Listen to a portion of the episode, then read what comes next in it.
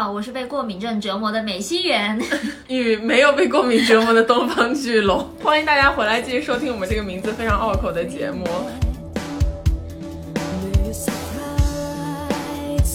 在呃所谓的常规设定下面，少年获得成长是去面对，是去挑战，嗯，但少女获得成长就是去恋爱，是去感受，就是这个是一个很大的，就是叫呃环境化的偏见。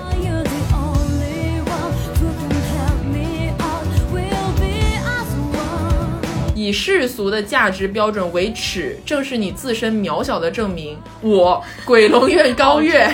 为了实现自己的野心，就算是向全世界暴露乳房，也不会感到羞耻和惭愧。我的行为坦荡，无所畏惧。Don't lose your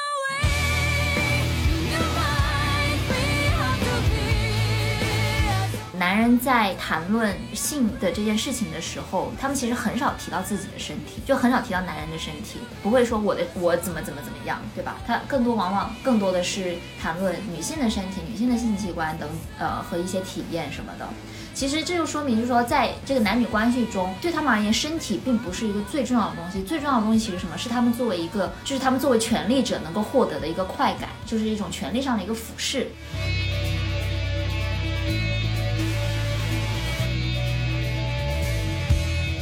就是大家老是说新娘是呃女人一生中最美的时刻，它是什么意思呢？另外从另外一个角度来说，就是说从今以后新娘子就要自发的把性吸引力收到潘多拉的盒子里面关上，就从此以后你就不能再作为一个女性女人的身份展露在大家面前了。就是纯洁是一个非常具有少女情节的一个词词语。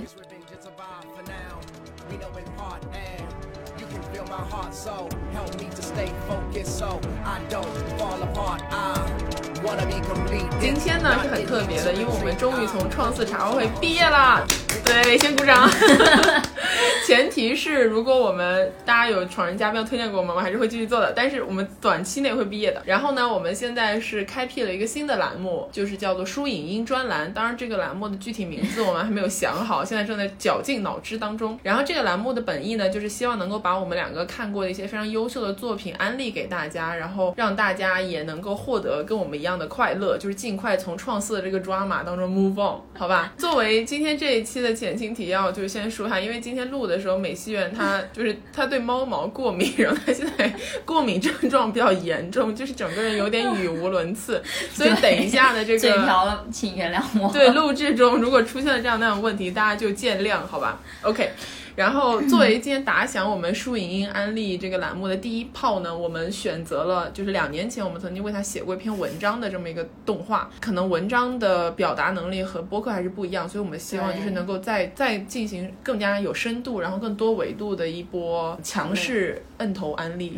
好的操作。对，嗯，对，我们想安利的这部作品呢叫《Killer Kill》，然后它的中文译名应该是《双斩少女》，斩是那个斩杀的斩，对，或者是叫《斩服少女》。如果在 B 站的话，它是斩如果搜“服少女斩服少女”就可以搜得到。然后它是一部一三年的日本的动漫，我个人是非常喜欢这部作品的。对，两年前的话，就是我第一次看到这个作品的时候，也是被人家安利过去的，因为我们等会会讲到，就是前一二集真的非常劝退，但是只要熬过了之后，你就会发现，哇，这个就是这个作品的它的这个世界观也好，它的价值，包括就哪怕抛开这一切就是上上价值的东西，它作为一个动画本身也是非常精彩的一个非常爽的一部片子。然后它一三年的剧嘛，放到现在也感觉非常的不过时。对对对，就是它是就是非常精彩，简单来讲是绝对是佳作。嗯然后这是为什么？就大家听我们讲个大概半小时、一个小时就会明白了。OK，对，然后我们现在可能就是以防剧透吧，我们会可能会就是讲它的一些故事的开头的一些剧情以及设定，但是不会剧透的很多。哦对，然后还有一个就是我们可能后续会涉及到剧透的部分，在时间线里面会标注出来。如果大家就因为我知道有些朋友是对剧透特别敏感嘛，就可以看时间线，然后斟酌着跳过那个部分，对对可以自己判断。对，OK，那我来简单介绍一下这个剧情吧。就是呃，这个剧的女主角叫做刘子，刘是流水的流。然后刘子呢，她的父亲是惨遭杀害，然后她父亲在死前给她留下了一把巨大的剪刀的一半，那个剪刀有多大呢？给大概两米吧，对，给他感受一下，就真的是，就就是可以拿来当武器的。对对对，就像是傅斯超的大提琴一样，大家想象一下那个画面，反正就是巨大。然后呢，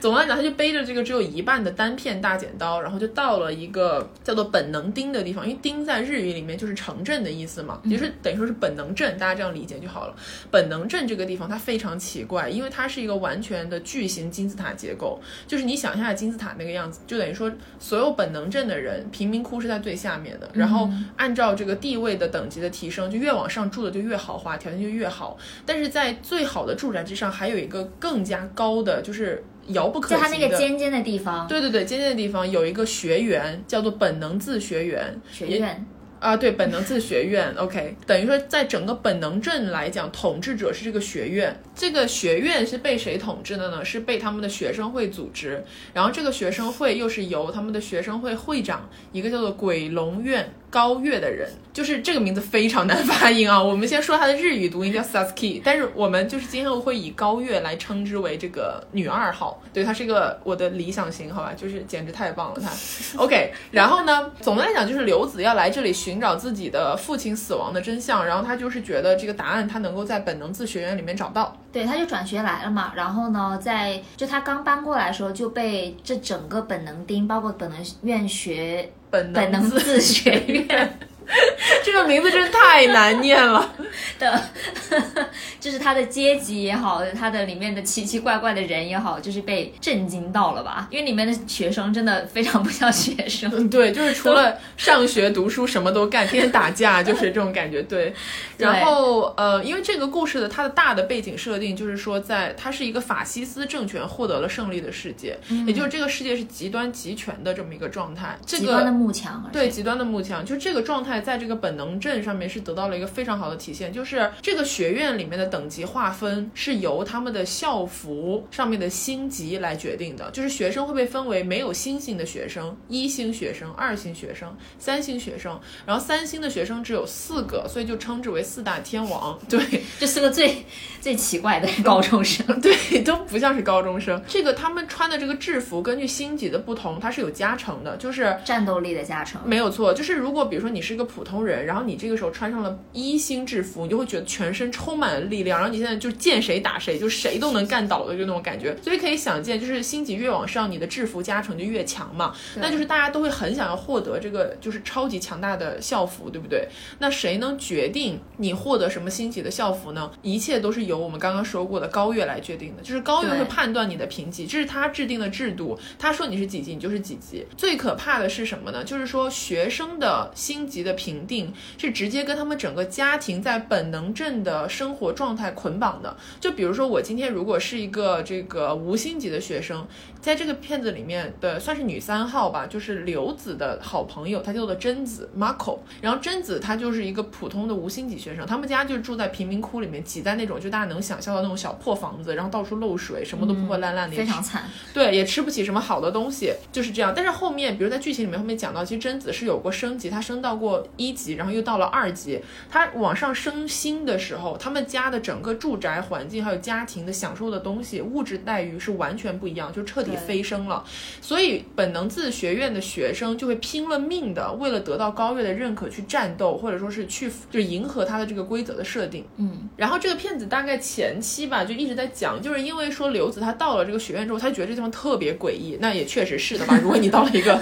就是感觉妖魔鬼怪的一个学院哈。然后他觉得特别诡异，之后他就发现高月是认出了他的这把单片大剪刀，也就是说他很确定高月要不然就是直接杀死他爸爸的凶手，要不然就是他知道他爸爸被杀死的内幕，就至少知道他爸爸是干嘛的。然后他就决定要向高月挑战，但高月是一个非常强悍，就几乎是不可撼动的这么一个女人。高月手下有无数的喽啰嘛，就是你想从一星级到二星级到四大天王都服务于他嘛。对，简单来说就是前期的话就是一个打怪的过程，就是对从小喽啰一直打到四大天王，大概是这样的一个过程。但是呢，到后面的话，你会发现，就是故事呃一步步展开，会发现其实真正。统治或者说真正制定这个学院的规则，包括整个世界规则的人，或者说一个组织吧，其实就是鬼龙院家族，就是鬼就是高月的他的那个家族。然后他们其其实是就是觉得可以通过衣服来统治世界，对的，所以衣服怎么样来统治世界呢？其实这个很关键，就像我们刚刚讲到的，他的星级制服里面就是有特殊的东西，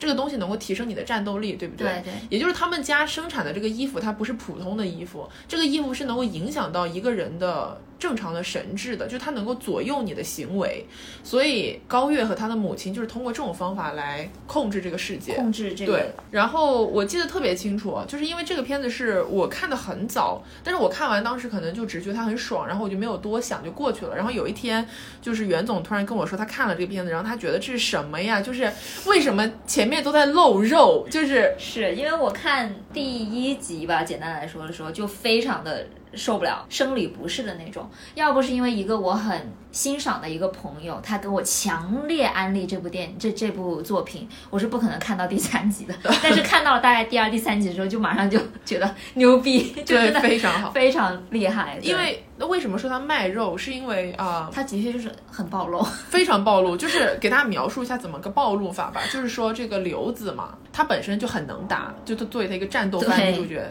战斗力很强。然后他是获得了一件就远超三星级的一件神衣，然后这个神衣叫做鲜血，嗯嗯，然后这个神衣鲜血他穿上了之后，他就会变成一个比基尼状态，就是非常哎，暴露的。就你能想象那种就是卖肉番的日漫女主角，就是穿着那种水手三点式，三点式，对。但是又是战斗服，对对对对然后有那种，我觉得可能在讲的话，我们的节目会被卡掉。对，就是还有裤袜，我一定要说，就是反正很就是很色情吧，简单来讲那个，画面，而且他出场那个神医出场的时候，他就是一个普通的衣服，然后那个时候是因为刘子他因为某些事情，但是他流血了，他的血滴到了这件神医的身上，然后唤醒了他的神医，而这个神医呢就开始讲话了，嗯。然后呢就，而且他那个神医的那个配音是个男男的声音，然后然后这个神医呢就开始霸王硬上弓。霸王硬上弓要，对。就有点像有点像是强强暴的那个那个状态去强行的附着在刘子的身上，然后他又是一个男性的声音的配音，所以当时的观感是非常让人不适。但是我觉得，呃，这个可能可以后面讲到，就是说他为什么要这样子做，这也是为什么我们觉得这部片它是一个非常反类型的一个类型片。嗯、对，就是他很清楚，因为我当时我记得，就是我哪怕现在回去看那一段，也会觉得这个太像是一个强暴的过程。太像了，就包括流血，包括他的尖叫，包括对发出来的声音，声优给的配音也很像是这个过程，所以你就会觉得这个就是你看到也会疑惑，这个动画想表达什么东西。嗯，但是很显然，这个动画的制作片制作团队是很清楚这种所谓的卖肉类型片的一个套路，所以他们就是在用一个套路在反套路的这么一个过程。对所以这里其实就讲到，就是他是用鲜血唤醒了鲜血，这件神医就叫做鲜血。因为它是鲜，它是用血唤醒的，所以它叫鲜血。对，取名为鲜血，嗯所以就是血在这个片子里面是有一个很重要的隐喻，没错，就是因为其实这部动画它，你从这个名字就能看出来，就是什么双斩少女，什么斩服少女，它其实是一个可以算作一个少女作品作品。对然后跟它相对应的话，我们可以想到是那种热血少年漫嘛，就是描写一个少女或者是一个少年从一个小孩子到青少年的一个过程，就是他长大的一个过程。然后我们都知道，就是在少男少女长大的一个过程中，他会经历一个性别上的一个唤醒，以及一些身体和心理上的转变嘛。对然后对于女生来说的话，那这个东西就是月经。对所以这个血在整部片子里面，我觉得一个很强的隐喻其实就是血，呃，就是月经。然后他其实也有台词里面就是刘子有说过一句话，就是说他穿上呃鲜血这件非常暴露的战斗衣的这件事情，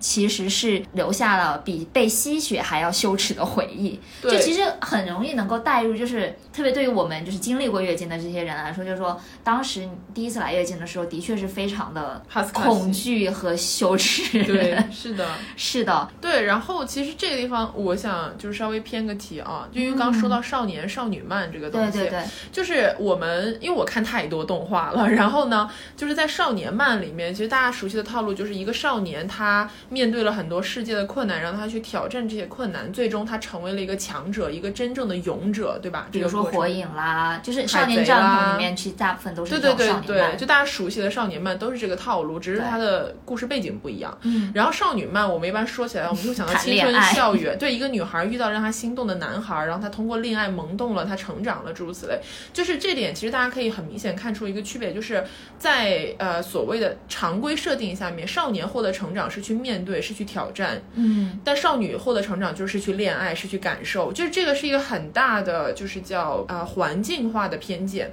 对，没错。对，然后双斩少女很难得的一点是，她其实是直面了这个东西，因为这里面的主要的角色其实都是女性角色，然后就是她把这些形就是形态各异的少女们放在了这个环境之后，让她们通过战斗也好，或者让她们通过去面对这个世界也好，很残酷的方式让她们去成长。是的，是的，因为对的，呃，你这样一说，我又想到一个片段，就是大概呃，也是刚开始的时候，就是当刘子第一次穿上这个战斗衣，因为她非常的羞耻嘛，对，就她穿上了之后，因为他们当时那个台子有点像是一个拳击台，然后旁边就是有无数的看客，然后专门有几个镜头是切到周围的看客，一般都是那种非常丑陋的男人的心脸，对，呃，就是嘴脸，感觉他这个也很对刻板印象了，当然。是是也很刻板印象，但是我觉得他他想表达的可能就是说，当我就是当少女第一次就是以女人的身份去面对这个世界的时候，会受到的种种的观看以及评论吧，评价。对对对对，是的。所以如果你去看那个动画，它前两集的时候，刘子在穿上暴露的战斗服的时候，他全程都是脸红的，就是嗯她脸上的红晕是没有消散过，因为他觉得特别羞耻，就特别不好意思。对他其实等于说是第一次突然间看到了自己作为女性形象出现的时候，周边的看客是以一种怎样赤裸裸的眼光去打量她的身体了。对的，然后这个时候我必须要说了，然后呢，他就有了第一次跟高月直面战斗的机会。因为首先我要说清楚，高月是我就是我最喜欢的角色，就是然后我我跟袁总说的时候，袁总就说果然就哑巴里，哑巴里，对，就是不出所料，因为他是我特别喜欢那个类型。然后呢，高月就是一个真正的强者。高月跟刘子一样，他有一件这个世界上最强大的战斗服。他穿上这个战斗服，他变身的时候也是一样的，就是非常暴露的三点式的这么一个状态。然后当时刘子在第一次跟高月打，就是正儿八经对打的时候，刘子就因为他打不过高月嘛，所以他就说了一句类似于就是说，呃，你穿的这么暴露，真好意思啊之类，就嘲讽了他。然后高月非常冷静霸气的说了一句说：“以世俗的价值标准为耻，正是你自身渺小的证明。我鬼龙院高月，为了实现自己的野心，就算是向全世界暴露乳房，也不会感到羞耻和惭愧。我的行为坦荡，无所畏惧。”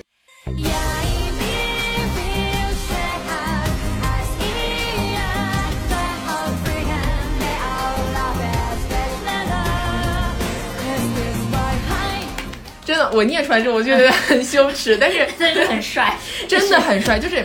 那要配合他的那个配乐，就是那种就当了，就对是大气磅礴，大气磅礴的配乐，然后加上有那种一束光从打在他的头上，真的。就是你要知道，就是当时高月跟刘子坦坦荡荡的说这段话的时候，刘子的那种感觉就是有一种被点醒了的那种感觉，就是你没有什么需要感到羞耻的地方，你是为了自己在做这件事情。对，而且就是这是一个你身体变化一个很正常的一个过程。没有我觉得我们小时候肯定都经历过这种，就是比如说你可能一不小心就是侧漏啦，或者是刚开始穿那个胸罩的时候，哦对其实真的是非常羞耻的一件事情，就可能会受到，你比如说有男生会去，你知道解你那个，就是当时那种小胸罩的挂脖那个后面那个带子嘛，对，烦死了。是的，然后还有就是，我记得，因为青春期大家开始发育的时候，其实有很多女孩子她的就是胸部发育是比较快、比较早嘛。对，所以如果是大胸的妹妹，就是会非常的，就是一直要含含胸，就是你尤其像体育课之类这种，就特别明显。包括你跑步的时候啊，什么，就大家会在旁边议论，你知道吗？对对对就这种感觉，我觉得很多女性听众应该都是知道是怎么回事儿。嗯对，所以就是当你有过这种体验，然后你能听到有一个人就是这么真的很坦荡，你知道吧？就说这番话的时候，你是非常能够受到触动的能。受到鼓舞。对，对，哎呀，我太爱高月了，我再感慨一遍。我青春期时候为什么没有看到这部片子？你青春期的时候，他还没有上映，也是吧我们青春期太早了。然后我这里想稍微跑一点点题啊，因为刚才我们提到了就是少年漫画、少女漫画的这个呃类型嘛，然后我想说就是有一个动画可能大家也很熟悉的，叫做《天元开破》。《天元开破》其实是跟双斩少女是同一个团队做的动画片，然后它的那个故事呢，其实讲的是一个少年成长为少男，就是青少年，少年成长为青少年。对。对，少年成长为青少年的一个过程。然后那部片子其实也是一个很有很有隐喻意味的一个作品，在那个里面的隐喻意味就是一个螺旋嘛，然后那个螺旋其实也有点就是有点像性器官的一个隐喻，这就不展开讲了。反正就是说这这两部片子有点像是相辅相成，然后互相呼应的这么一个感觉。对，然后再补充一句吧，就是《Kill》双斩少女，她的导演团队啊、也做过《新世纪福音战士》Eva。牛逼！对，就是这导演他们是非常牛的一个团队，所以就是冲着这一点，就是大家喜欢伊娃的朋友也不要错过 Kill 好吗好的 o k 跑题了，然后我们继续下一个话题。嗯，对哦，对，刚刚有讲到，就是说，就是我们可能作为女孩子，从小都经历过很多这种身体羞耻嘛，叫身体耻辱，对吧？然后包括就是大家到现在还会讨论一个人。一个成年女性该怎么穿衣服，她就穿衣自由啊等等这些话题。但是我觉得这部片子很有意思的是，它不仅是卖了女人的肉，就是这里打引号哈，嗯，它也卖了男人的肉。对，是的，就是我记得，就是我之所以愿意继续看到第二、第三集，就是因为里面出现了一个很有意思的一个男老师的一个人物。然后呢，他就看着很正经嘛。然后呢，刘子就嗯、呃跟他就是反正怎么样就认识了。然后呢，他就知道刘子其实就是刘子也想要去挑战高月，挑战这整个的等级制度。然后他就会跟刘子私下的就是有一些交流。有些交流，对对对，然后就交流了好好的，突然之间他的衣服就爆开了。对，是真的。就我记得特别清楚，这个男老师他衣服爆开，还是配了那种特别华丽的变身光效，你知道吗？然后就是他两个就是叫三点就在发光，然后对。而且他不光上衣的衬衣爆开了，他的裤子也爆开了，就是就是那个尺度非常大。然后重点是他就是他穿上衣服的时候是有点邋遢的那种，就是就是丧丧的宅男那种感觉。对对 但是呢，他衣服爆开了之后就变成了那种裸体大帅哥，就就是眼镜也摘掉了什么的。非常搞笑。然后重点是，就这个男老师他的角色，就因为这个世界是存在这个等级制度，所以其实在这个世界的语境下面是有一些反叛组织想要挑战这个制度。然后这个反叛组织，就这个老师其实这个组织当中的一个重要成员。对然后在高呃在刘子知道了有这么一个组织了之后，就问他说：“你们的组织叫什么名字？” 然后呢，这个男老师就很认真的说：“我们叫裸体沙滩。”然后他说 naked beach，对，因为是英语说 naked beach 就是裸体沙滩。我日语怎么说 Naked beach，对 之类的。然后刘子就是说，你要是不想说，你可以不说，你没有必要拿一个假名字来糊弄我。然后他说，他很认真的说，我们就就是叫做这个，裸体沙滩，对，所以就是。在一个用衣服统治世界的这么一个集权集团下面，他们的反抗组织叫裸体沙滩，你可以感受一下这个里面就是强强的那种讽刺的意味。对，而且就是我觉得很有意思的一点，就是非常难得的，在一个动画片里面暴露，就是如此暴露一个男性的身体，就是在一个少女漫里面吧，就是我们可能会有一些少年漫，就是什么 打篮球、什么游泳队的那种，让我插一句，在海贼里面，强者暴露身体是很正常的。就海贼的世界里面，强者都是穿上衣永远不系扣子的人们。OK，裸上，但是没有他像他暴露的这么严重，好吗？就是那也是，主要是因为他在暴露的时候给他配了很多华丽的特效，就让你觉得他暴露的是一件很大的事情，你知道吗就是一？件非常华丽、非常性感的个出场。是的，而且重点是他这个漫画，它不光是它其实有点模糊男人和女人的界限的点在于什么？就是这里面大家都很裸露，这、嗯。这个裸露的点就是说到了后期就是就很平等的裸露，对它有一个设定，就是说你你穿这个战斗服，比如说你是三星级的这个战斗服嘛，然后如果你打架输了，就是你这个战斗服被人家拆解了的话，你会自动回归到裸露的状态。对对对对，所以到最后就是因为大家老是在打架，就一直有人输，所以你就想象那个画面就是就是你一输，他这整个人就弹起来变成裸体，就 naked，你知道吧？就是到最后，就大概每一集你都能看到一个人的裸体。然后最搞笑的是大结局，我就不剧透了，但反正大结局的时候，真的就是裸体沙滩的狂欢聚会。我觉得那段特别欢乐，我好喜欢那一段。对，然后所以我我讲的特别好笑的，因为我是在 B 站看的这个番，然后我记得特别清楚，因为就毕竟国内的平台上线，它还是会有一些就是自动要打码呀，因为它怕这个被下架什么的。所以如果你去看前面，比如说第前几集，就是像刘子或者高月他们变身了之后，就是虽然不是那种暴露式的裸露，但是其实露了很多嘛。然后 B 站会官方给他们打那种银白色的光，大家懂我的意思吧？就是反正就让你模模糊糊看不清楚。然后呢，但是到最后随着剧情的发展，暴露的人越来越多之后，B 站好像已经累了，就是放弃，就他感觉有点放弃了，就是后面再暴露的很多人他都没有打码，就是感觉他你打不过来了这个码，你知道吗？到了结局他根本就直接放弃，就是。非非常搞笑。不是，大家可以去看一下，就是你看的时候，你会很明显的感觉到 B 站就那种啊，我累了，不要再让我打码了，就那种感觉。希望我们这期出来以后，B 站不会把后面的全部都打掉。好，千万不要反正大家且看且珍惜吧。对的，对对对。嗯，OK，那说到男人的身体，我就想到，就最近最近在读《厌女》那本书嘛，里面也提到一个现象，就是说男人在谈论性的这件事情的时候，他们其实很少提到自己的身体，就很少提到男人的身体，不会说我的我怎么怎么怎么样，对吧？他更多往往更多的是谈论女性的身体、女性的性器官等呃和一些体验什么的。其实这就说明，就是说在这个男女关系中，对他们而言，身体并不是一个最重要的东西，最重要的东西其实什么是他们作为一个，就是他们作为权力者能够获得的一个快感，就是是一种权力上的一个俯视。嗯，的这样的一个呃状态，嗯，所以说一般来说我们会看到很多的女性的裸露的东西，或者说她们的就是什么超短裙啊，就这种在动漫还有影视作品中我们经常会见到，但是很少见到男人的身体的露，，是的，没错，嗯，所以我说这么多，我是想说 Naked Beach 真的是能够解放大家，对，就是从某种程度上来，男人的身体其实也是被禁锢，他们很少谈论自己的身体嘛，对，就也挺惨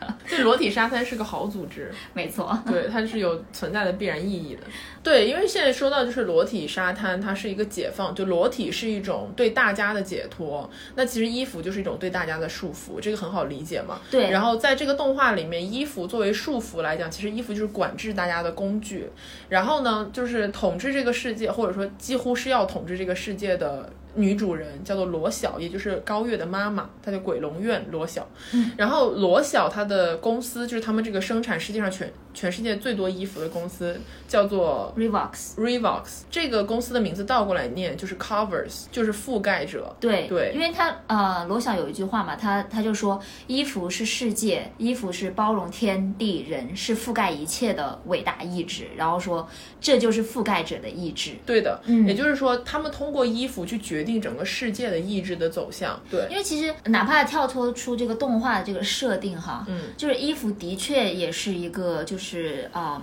社会性的符号。然后著名英国女作家沃尔夫她说过一句话，就说其实不是人在穿衣服，而是衣服在穿人。对的，她意思就是说，衣服其实成为了一种符号，一种枷锁，就是它体现了穿衣服这个人的所有的特质，包括他的社会性的特质，包括他性别上的特质等等的。对，其实这里可以有一个案例，大家会更加鲜明的理解，就是日本的学生制服，这个大家都很熟悉嘛，对吧？因为我们小的时候都羡慕他们很好看，就不像我们天天穿运动装这种感觉。然后日本的学生制服基本上要不然就是水手服，女孩子的比较多，嗯然后男孩子很多是那种立领的，嗯，这种都是从日本当年的军队的制服演变出来的，就是日本学生穿的衣服就是当年的军队制服改变的。没错，所以等于说，就是日本这个国家作为一个就是经历了将近两个世纪的战争动乱的这么一个国家，它的战争留下来的烙印是深深的刻在了他们的衣服上面的，对然后是体现在了他们国家的这个学生穿的身上。对，你别说学生了，就是每个行业的人都有他们的制服嘛，对吧？对学生有学生的校服，然后有白领会穿什么衣服，工人穿什么衣服，对然后服务业呃从业者穿什么衣服，对吧？对很多时候，这人可以通过另外一个人穿了什么衣服来判断这个人是什么样的阶级，或者说他做什么工作等等的。然后包括西装，就是白领的衣服吧，相当于白领或者更高更高阶阶级的这个人会穿的衣服。在动画片里面有一集非常对我的印，就是给我的印象非常深刻哈，嗯，就是说在罗小领导的这个 Revox 公司，他们的最终目的其实就是说用他们生产的这种衣服去统治全世界人类的意志。嗯，然后呢，用他们来的用他们的话来讲，就是衣服吃人。然后这一天真的到来了，就是他们真的 at some point 就是整个天空就是覆盖了密密麻麻的一个网络。然后你仔细看的话，那个网络其实都是由西装组成的。嗯，然后这个西装呢，开始开始吃人，对，就开始强就他强。行就是把底下的人拉到上面去，然后把这个人套就是吃进去。对然后你可以看到那个画面真的非常震撼，就是说把人吃进去后，一个一个的人就是落入了这种西装革履的口中，然后变成了行尸走肉。对对对，就这里的一个隐喻，我觉得是非常社会化，社会化的这个隐喻。对，就尤其是大家代入一下自己九九六的心情没。错，就是感觉你套上了西装，你就不是个人了。对，没错。而且我觉得还有一个很搞笑，就是因为我们刚刚说到所谓的，我们之前社会也会用蓝领、白领、金领这种种东西来区分大家的地位，其实这就是靠衣服的领子来判断的嘛。对对对，对，然后就说西装，其实可能早很多年的时候就有一种说法，就是说能够随心所欲的不穿西装的人，真正的大佬都是穿就是休便闲服。便服，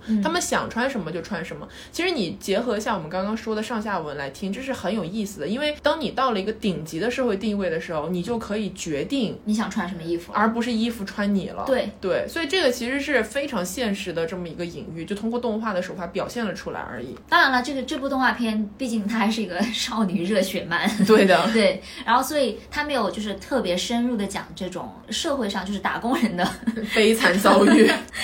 所以它换了一个切入点，就是成年人或者说成年社会对青少年的管教。对的，然后里面就是我们再说回罗小好了，罗小有一招非常强大的招式，叫做精神假缝。假是假装的假，缝是缝线的缝。对，这个词其实是日语，就是直直接翻过来的。对对对，假缝其实就是在日本就是做衣服的那个术语里面，呃，假缝指的是在为客人量体做衣服的时候呢，它会因为要有一个固定的形状嘛，它就会临时缝上一些线，嗯这个线就叫假缝，嗯，就是为了固定形状。然后等到衣服做好了之后呢，再把那些假缝线给拆掉，嗯但是衣服的形状还是不会变。就固定了，已经对对对，然后就经常是这个东西会用于，比如去做和服，或者说做婚服。对对等会儿可以对详细讲婚服这件事情是的啊。然后精神假缝的意思是什么呢？其实就是把你的了精神固定成该有的形状。对的，对，其实就是一个控制人的意志的这么一个过程嘛。对，哦，然后这里可以再讲一下，就是甲缝的那个日文啊，还有一个词叫喜字 K，喜字 K 在日语的那个里面还有一个意思就是道德规范的意思。然后我记得我当时因为我觉得这个词很有意思，所以我去查过，然后就说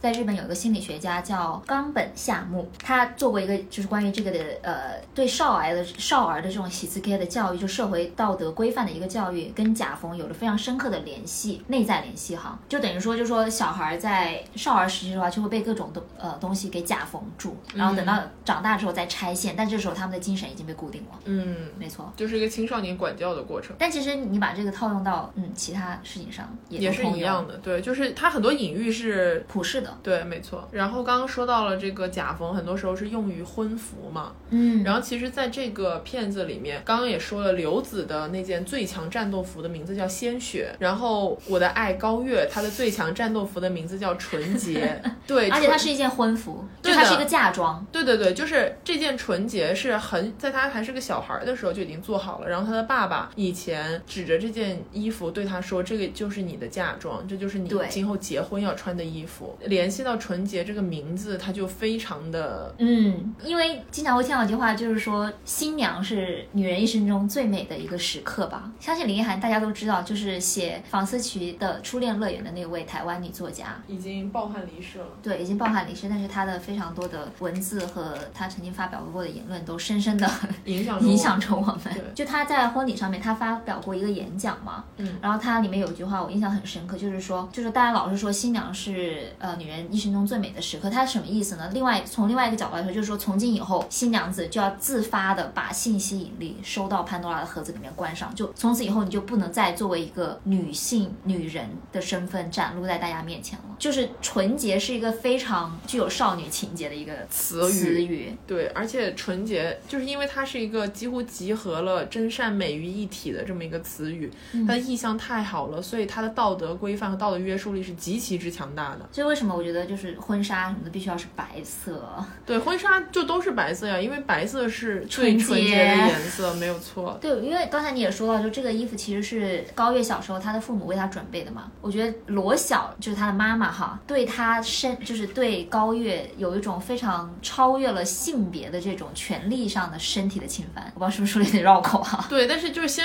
要先给大家提醒一下，就是罗小这个存在，她作为本片的大魔王，就终极嗯 BOSS，、她是一个女人，但是她是一个几乎没有性别感的女人。没错，对，她更像是一个高高在上的神。对对对，就是她的整个存在是超越了人、超越了性别的这么一个存在。对，所以她的母亲的身份对于高月来讲，其实更多的不是传统世俗意义上的母亲，有点像是孕育了一切的母亲的那种感觉。嗯嗯，对，嗯所以给人的感觉就是她作为一个母亲，她对于高月是有完全的掌控的能力的，对就是高月只是她的一个产物，而不是一个独立的个体。对对对，对，所以就这个片子里面有几幕就还挺吓人的，就是鬼鬼母嘛，对，就是很多人就叫罗小叫鬼母嘛，就是因为他对高月做的事情就很像是他在性侵他。对，有一幕就是给他洗，就是清洗身体，对然后就说一些非常虎狼之词，对，就是什么，就是像你这样裸露身体之类的这种话，会不会什么不安的难以忍受？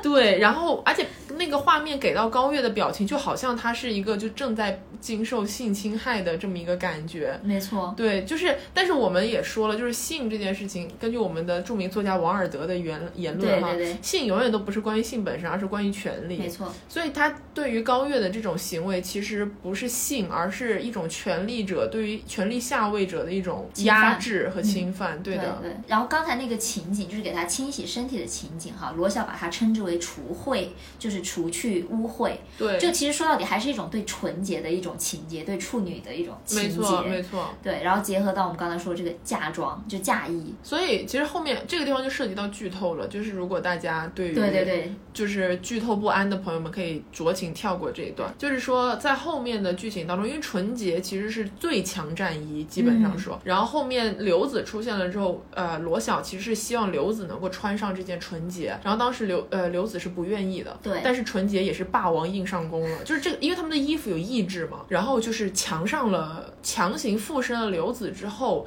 刘子的脑海当中是闪过了，就是像走马灯一样的那种画面。嗯这个画面是什么样的？就是如果她作为一个所谓的普通小女孩儿，在幸福的长大，然后就是从她在幼儿园，然后上小学，然后她的妈妈会接她上学，然后呢就把他送到婚姻的殿堂，然后在殿堂上面呢就是、呃交托、交付给了一个值得信赖的一个男人。的，然后罗小就对穿着名为纯洁的嫁衣的刘子说，就说你现在是不是感到很幸福？就是这就是穿上披上衣服的幸福，你能懂我的意思吗？对的，然后刘子就说好的，母亲大人。没错。对，然后在这一段里面，就是在那个走马灯的画面里面是非常岁月静好的一个状态。然后就是你能看到，就是他那种幻象的幸福是什么样子。嗯然后但是现实中，画面切到现实的时候，刘子其实是就是泪流满面。对对对，就是充满了挣扎和纠结的这么一个感觉。对，是，然后我觉得这里可以提到，就是说，其实这个隐喻大家也都能够读懂吧，就是这个走马灯其实就意味着一种可能性的人生，可能性，就是岁月静好的人生，就只要你走上主流社会给你定好的道路，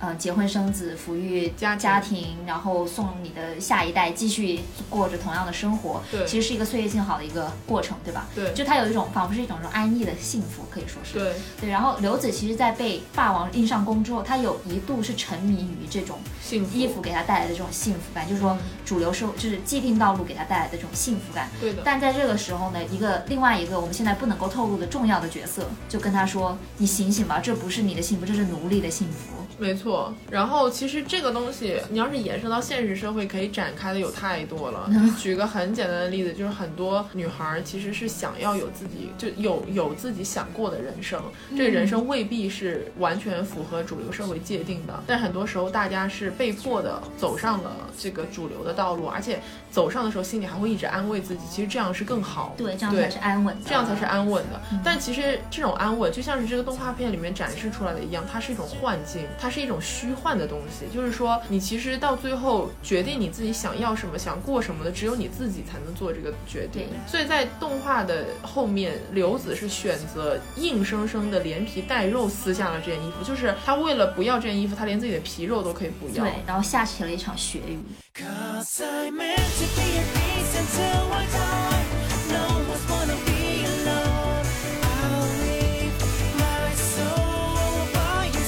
对因为你可以想见人如果把自己皮撕掉会流多少血对吧？就是但是就是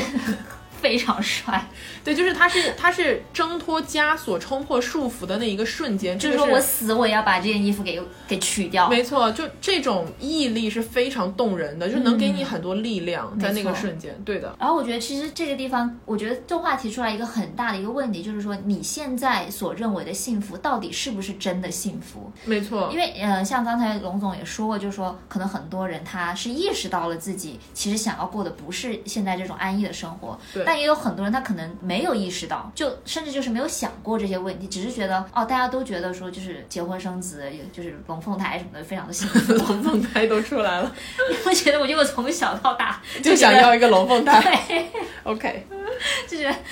但是后来就是上了大学之后吧，就是长大了之后，有了更多接触到了更多的声音更大的世界之后，会意识到这其实并不是我最想要的生活，就对并不是我认为最幸福的一种生活的方式。可能他提出了一个问题，就是说你现在觉得的幸福真的是你想要的吗？一个警示吧，有点像。对，因为衣服就 again 回到这个动画，一切都是由衣服决定的。嗯当然，这个衣服在我们的生活当中就是各种各样的规则和束缚，就是不要让衣服去决定你，你要自己去决定自己要什么。对，对，我觉得这个是非常重要的。然后我们说了这么多上价值的东西啊，我们来说点轻松的，就是说涨价，涨价，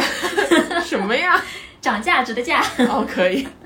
对，就是我们推荐这个动画呢，除了就它有很多深刻的隐喻这些东西之外，其实它作为一部动画片本身是非常的反类型，这我们已经说腻了哈。对，就是它的作画风格，首先就是大家都有自己的作画审美嘛，就比你更偏向于，比如说更细腻的风格，嗯、更写实的或者更野蛮生长的。这个动画是非常反常规的审美，就是它的所有的人物都不是常规的美或丑，就他有一套自己的作画逻辑。然后你看的时候呢，他的打斗场面是非常帅的，就是因为每集都在打架，所以就像我这种喜欢看热血漫的人，我就会觉得太爽了。就是而且他的那个 BGM 是泽野弘之做的，泽野弘弘之之有多强大不用说，就他哇做。过，呃可能在简单的介绍就是《进击的巨人》人啊，等等一系列的作品，就是他做就是战斗番是非常屌炸天的，对对，而且他做的音乐很多都是德文嘛，然后放到这这个法西斯统治的世界对因为特特的整个的美学，包括他的字体、他的这个风格都非常法西斯风格。对的，就是特别合适。然后有些时候就会觉得燃爆了呀，我的妈呀！所以就这个东西，哪怕你作为一个单纯给自己解压的这么一个作品，我们也会推荐你去看。然后还有一个让我印象特别深刻，就是它整个呃，因为它这个动画是二十四集嘛，嗯，然后它的节奏吧就非常不合理，就是基本上大家看到第四五集你就觉得要大结局了，你知道，就是后面还有二十集，你要演什么东西啊？就那种感觉，因为就是每过几集都会有个大反转。大高潮、大反转，就是会让你觉得这后面还有东西演吗？所以就是你每次看的时候，你会有种热血喷张的感觉。所以这个也是我们觉得就是能给大家 move on 的一个很就是很大的一个助力。哦，还有一个就是它的笑点特别奇怪，就它里面有各种各样的冷笑话，然后就有些时候冷到让你觉得。为什么？是挺好笑的吧？就那种感觉，对，所以总来讲是一个很爽的反类型的类型片。我们上了这么多价值，其实看的时候其实没有必，其实不会想到这么多有价值的东西，就很很轻松。很轻松，对、嗯。啊，但是而且还有一个，就是因为我们今天上的价值可能更多的是从我们自己对于女性话题的一些理解出发的，但这个作品的隐喻，它的隐喻非常之多嗯。就是绝对不仅仅限于这个方面。就大家如果可能对性别议题不是那么感兴趣的话，也不要因为就是我们可能说了很多性别的话题就不去看这个片子，因为它的隐喻是方方面面的，就是包括从有姓名的角色们的名字，就每一个人的名字都很奇怪，但是每一个人的名字都是有寓意的。就是隐隐隐喻了他的这个人这个人物的故呃背景故事或者他未来的发展，他的命运其实都包含在他的名名字里里面去了，。对的，然后呃，我觉得这里可以讲一下，就是我们刚刚讲了，主要在讲两个女主吧，我们可以讲一下第三位女主，就是贞子 Mako 对。贞子，嗯，然后因为她的故事更加像是平常人家的故事，没错。对，就是像我们这种没有任何战斗力的 弱鸡 但是说句实在话，现实生活中没有人会像两个女主角一样天天打架的好吗？而且是拿剪刀打架，对最后都上太空了，就这个剧痛。不好意思，但是就这个发展是非常离谱的，就没有人会过这样的生活，所以。就是贞子是个什么样的角色呢？就她是完全战斗力为零，然后呃很单纯，然后非常的单线条，就她思维逻逻辑跟大部分人都不一样。贡献了这部动画片里面百分之七十的笑点吧。真的，她真的太好笑了。然后贞子就是她是贫民窟的家庭，她是无星级的学生嘛，对对对所以当时刘子跟她认识了之后，就当然因缘际会了，就住在了他的家里，等于他们成为了一家人。然后后面再随着剧情的发展，贞子其实是有机会就升级，她从零星升为了一星，然后又变成了两星。然后在升级的过程中，就像我们刚刚提到，不光是他自己的学校的地位在发生改变，嗯她整个家庭是从贫民窟搬到了就是小康之家的那种小宅子，然后后面又到了大别墅，然后他们整个家人，因为他们有爸妈，还有一个弟弟，还有一只狗，就是连狗的地地位都不一样了，真的就是那个狗吧，它以前只能在那边捡垃圾吃，到后面它已经去泡别的狗妞了，你知道吗？就是就在巧克力店开着豪车、好狗车，对，好狗车泡了一群狗妹妹，就这种，